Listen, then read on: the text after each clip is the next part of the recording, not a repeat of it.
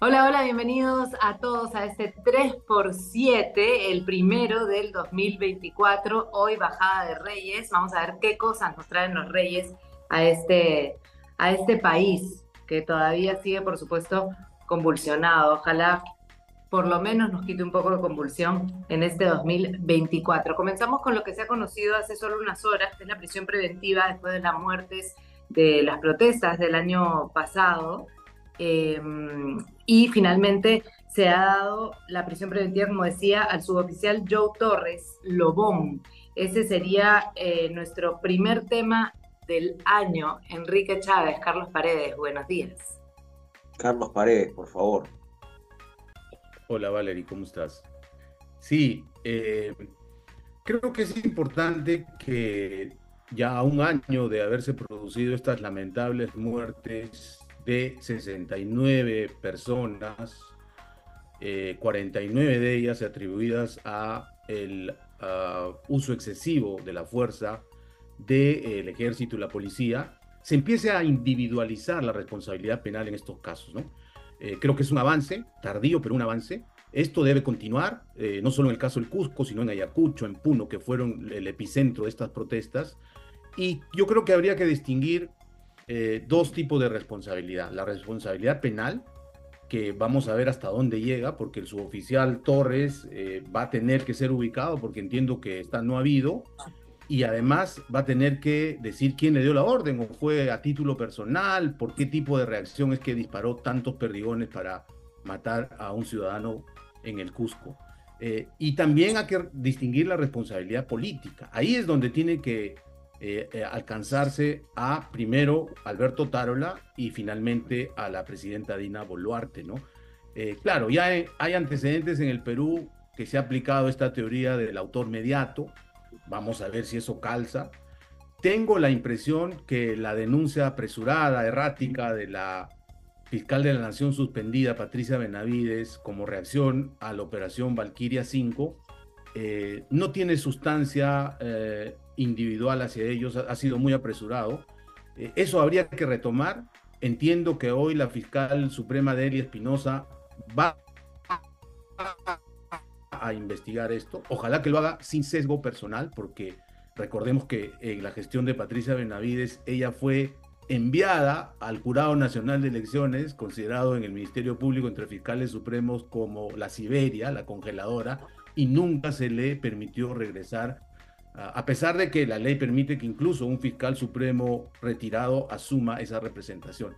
En fin, ya lo, vamos a hablar del Ministerio Público eh, en los próximos minutos, pero ese es mi Nos ha hecho un resumen ya de lo que va a ser este primer programa. Eh, Carlos. Este, pero sí, vamos a comenzar eh, también con el comentario de Enrique sobre esta prisión preventiva, porque la víctima, Rosalino Flores, como decías, en Cusco recibe esa ráfaga de perdigones por parte del suboficial Leo Torres. Em, y claro, el tema es que se da la, primera prisión preventiva, pero no se sabe hasta dónde va a alcanzar esta situación. El asunto es si realmente esto nos abre un poco eh, la línea de, la, de las autoridades o de cómo las autoridades van a quedar de alguna manera este, paradas después de eh, que se sigan estos, estos juicios y estas investigaciones y acusaciones, ¿no? Porque lo que tú decías, Dina Boluarte y eh, Alberto Tarola finalmente podrían también comenzar a verse involucrados como quienes dan la orden ante estas personas. Hay posibilidad, Enrique, que también comiencen a hablar estas personas y a decir de dónde salieron estas, estas órdenes o, o finalmente la, la, línea de actuación que debían tener las autoridades en el momento de las protestas. Es tarde también, es verdad, que ha pasado un año completo. Contrario a lo que se cree, los policías y militares que habrían estado involucrados en el uso excesivo de la fuerza están plenamente identificados. El caso de este suboficial en Cusco es el primero. El Poder Judicial está accediendo al pedido de este equipo eh, conformado por Benavides, de hecho, eh, para darle la prisión preventiva. Y la denuncia constitucional de la suspendida fiscal de la Nación contra Boluarte establece el elemento de convicción dice que sustenta que a pesar de que Boluarte recibía información sobre cómo se desarrollaban las acciones militares en apoyo a la Policía Nacional, no habría adoptado medida alguna en el marco de sus competencias funcionales para controlar y evitar que se produzcan los atentados contra la vida. En Caretas, por ejemplo, nosotros publicamos un correo electrónico que llegó a Palacio de Gobierno entre los hechos, los primeros hechos, los de Ayacucho, Huancavelica, Apurímac, perdón, Huancavelica no, Apurímac, y eh, Juliaca, ¿no? Lo que ocurre luego en Puno. Y lo que se encontró, lo que la fiscalía había encontrado, era que no, estos correos electrónicos no se habían discutido en el Consejo de Ministros, donde se estaba discutiendo del uso excesivo de la fuerza. Entonces, ahí es probable que se vaya configurando una situación complicada para la presidenta. En la previa, Carlos comentaba que, claro, esto en todo caso hablaría pues probablemente de una responsabilidad política, no necesariamente una responsabilidad penal. Pero todo está tan enconado y la guerra política alrededor, además del Ministerio Público, recordemos que Benavides en parte sale porque Otárola necesitaba de alguna manera neutralizar las investigaciones que tienen que ver con eh, crímenes contra los derechos humanos, en el caso del propio primer ministro y eh, Boluarte, donde parecía ¿no? que, la, que la fiscalía no estaba dispuesta a dar muchas concesiones. Entonces todo esto se va a ver de alguna manera preñado, influido, ¿no? por eh, este contexto, pero el hecho es que esta primera prisión preventiva es bastante trascendente y estoy seguro que no va a ser la, la, la última. Ahora, yo decía, es un poco tarde, ¿no? El saber recién después de un año, pues, quién comienza a tener algún tipo de sanción al respecto de lo, de lo pasado en las protestas. Pero tiene que ver con lo ocurrido con Patricia Benavides en las últimas semanas y con esta bronca que hay entre el Ejecutivo, el Ministerio Público y el Ministerio Público en sí mismo en, su interior. Carlos, ¿tú crees que esto acá es una coincidencia o finalmente es a esa velocidad que se ha desarrollado eh, este, este tema, este caso que ha terminado con la primera prisión preventiva. Lamentablemente diría que el Ministerio Público, como todo el sistema de administración de justicia, está muy politizado. Entonces en política no hay coincidencias. ¿no? Y lo que está pasando en el Ministerio Público es una guerra fratricida, intestina, diría yo, entre por lo menos dos bandos. Y prueba de ello es lo que está haciendo el fiscal interino, Villena. Lo que ha hecho es traer de regreso a todo el equipo del equipo contrario, digamos, ¿no? Del grupo contrario. Por ejemplo, hay una fiscal muy controvertida, Fanny Quispe, fiscal titular eh, provincial, que ha sido promovida a la categoría de fiscal suprema provisional, imagínense, dos altos, ni siquiera superior, como Marita Barreto, y se le ha encargado todo lo que es el sistema anticorrupción. Ella tiene un esposo que inclusive ha sido funcionario del régimen de Castillo, en fin.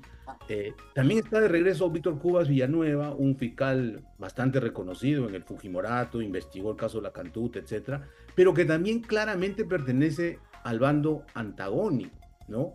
Defendiendo a Pablo, etcétera. Han aparecido estas acusaciones contra Pablo Sánchez por la diligencia en IDL, que suspendió esta diligencia, que según la, fiscal Córdoba era solamente voluntaria para exhibición de audios que previamente había publicado el portal de investigación que dirige Gorriti, pero eh, del otro lado lo, lo, acusan de hacer un allanamiento ilegal, ¿no? Sea como fuere, Sánchez no podía interrumpir esa diligencia. Si el fiscal estaba eh, equivocado, incluso haciendo cosas irregulares o ilegales, tenía que ser sancionado por la instancia correspondiente, ¿no? Eh, eso, por ejemplo, no ha merecido ninguna reacción de la Junta Nacional de Justicia, lo que reafirma que hay una guerra entre dos bandos y cada uno mira de acuerdo a eh, eh, el espejo o, el, prisma que, que, quiere, ¿no? De acuerdo a sus conveniencias. Esto es peligrosísimo para la Administración de Justicia porque nos está hablando de una institución pilar, como es el Ministerio Público, que es el titular de la acción penal, el que tiene que investigar los delitos, que tiene un marcado sesgo político. Eso, para la democracia, creo, es un peligro y, es un tema eh, relevante para este año 2024. Bueno, yo creo que en el 2023 hemos visto esa, esa bronca dentro del Ministerio Público y claro, ya reventó en las últimas semanas y, sigue, ¿no? De hecho, hoy hemos visto el, el video del mensaje de Patricia Benavides diciendo que hay una persecución en su contra y que ella está esperando que la investigación finalmente sea explícita para poder defenderse, ¿no? Como, como quisiera. Enrique, ese, ese es otro de los puntos que íbamos a tocar. De hecho, ya se ha ido adelantando por la bronca intestina que existe dentro del Ministerio Público, pero es cierto, más allá de las responsabilidades y las investigaciones y lo que pueda surgir de ellas eh, en torno a Patricia Benavides y la gente que ha estado en su entorno, también es verdad que el otro grupo, el grupo contrario, ha tomado fuerza y entonces ahora está este, moviendo las fichas y rápidamente, porque además esto se puede voltear una y otra vez eh, en, en tiempos cortos. Entonces, como que hay esa desesperación por actuar también.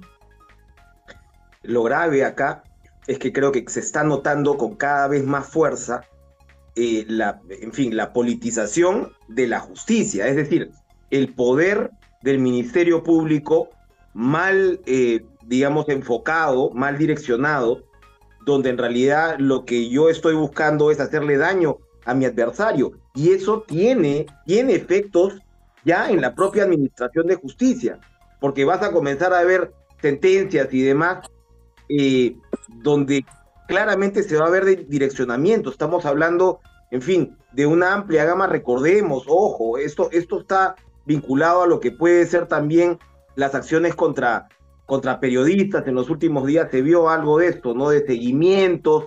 Estás hablando de, una suerte de instrumentalización de las instituciones.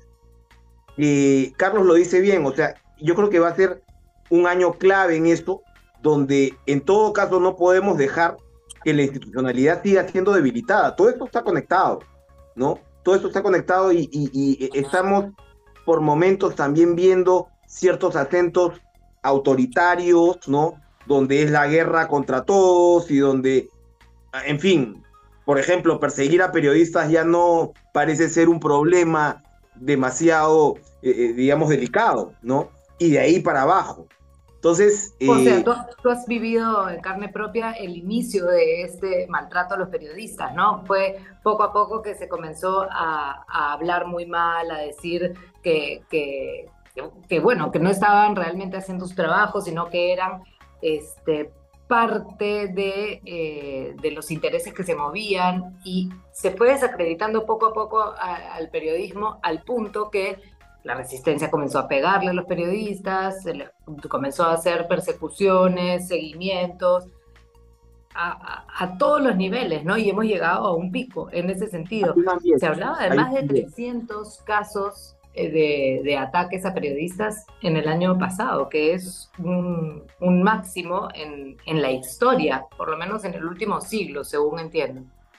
No, y para terminar nomás, eh, sé por ejemplo que el Consejo de la Prensa está preparando un informe, eh, el que va a elevar a la CIP sobre los temas judiciales ahora mismo con periodistas. Yo tengo unos casos ahí aparte, no, no, no quiero tocar eso ahora, pero a lo que voy es que yo me parece que sí se está enrareciendo y todo esto tiene que ver con un ambiente en el cual si el Ministerio Público es el que está utilizando, y esto viene, ojo, ¿ah? desde el caso Lavajato, podemos irnos más atrás, o sea, hay algunos que estamos diciendo desde hace años ya de lo que es esta instrumentalización de la justicia, que es pero sumamente perjudicial y que está conectada con el tema político, ¿no? Evidentemente. Y, y en fin, ese sería esa sería una prueba ácida para una democracia ya bastante tambaleante como la nuestra.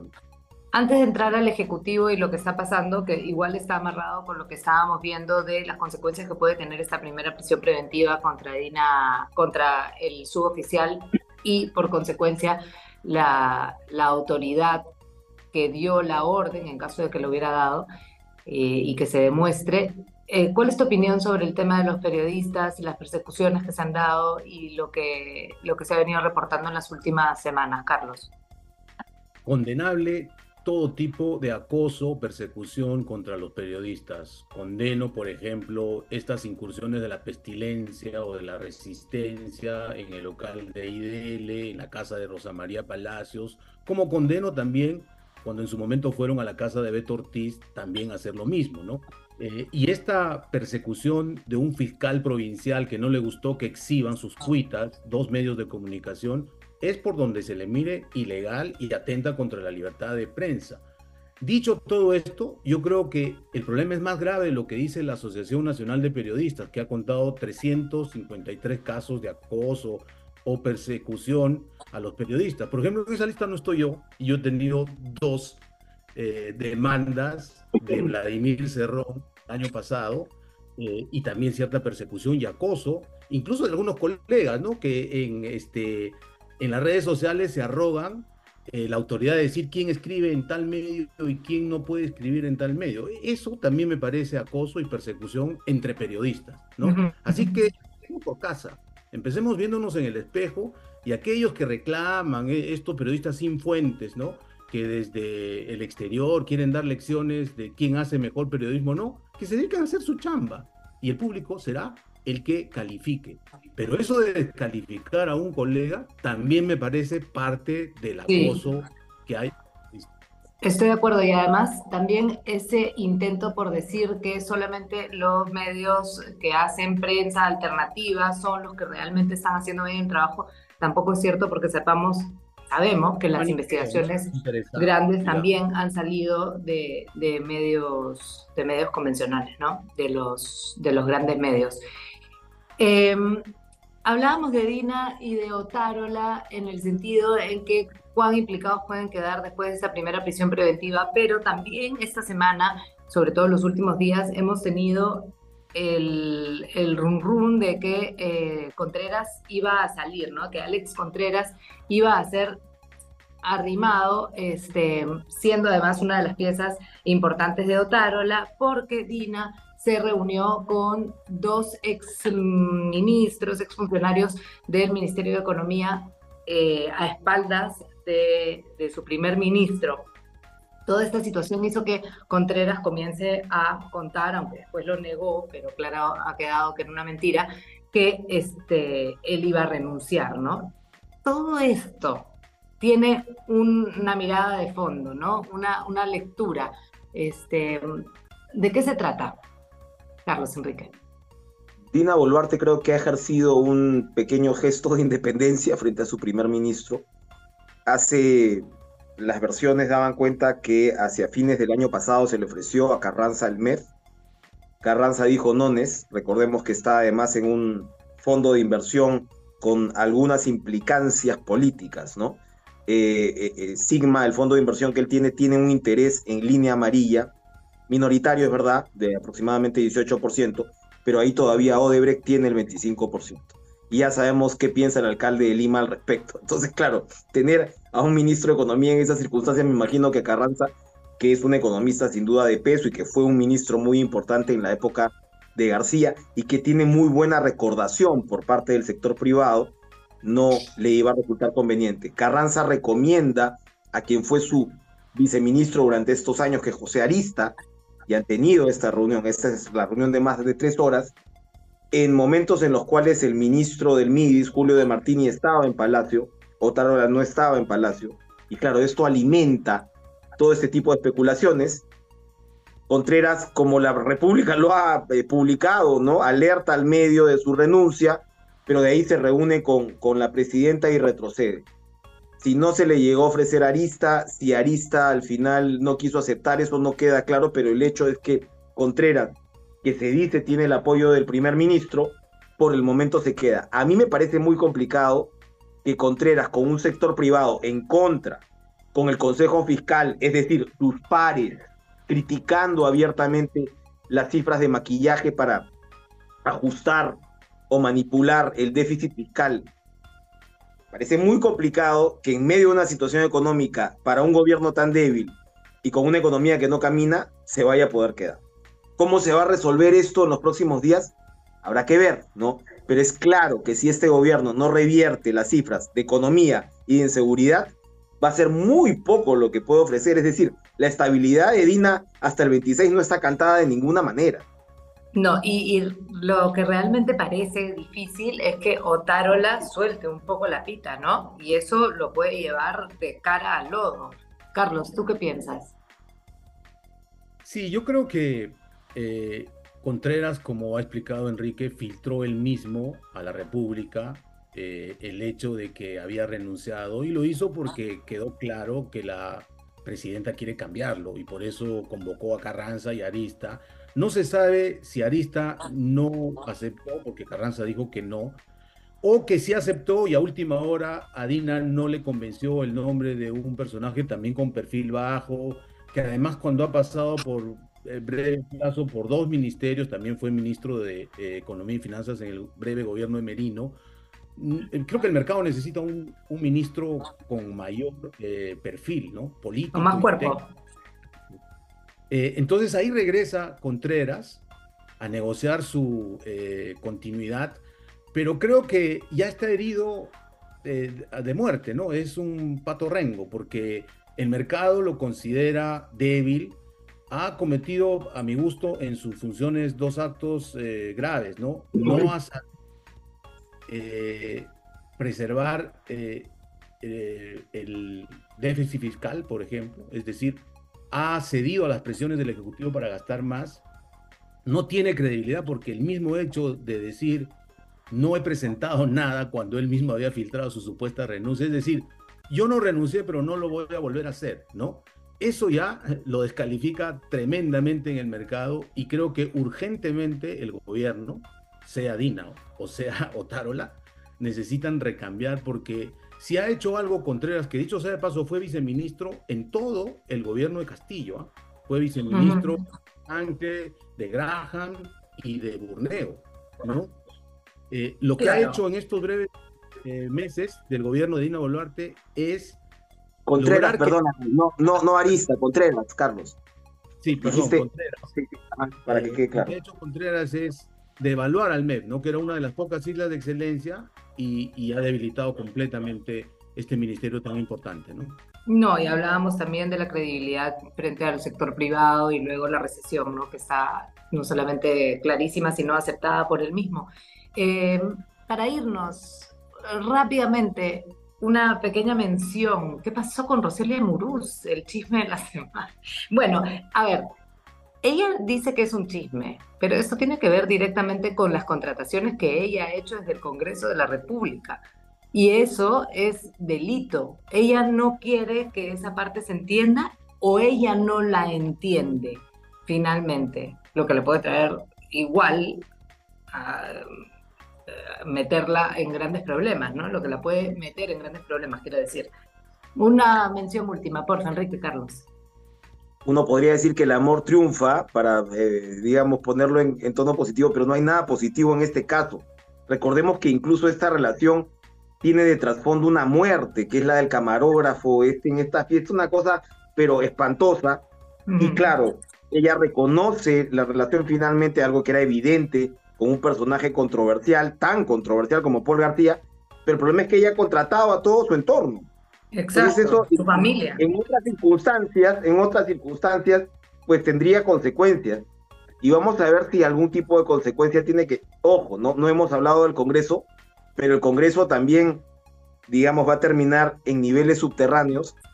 Y este 24 yo creo que no, nadie la tiene comprada.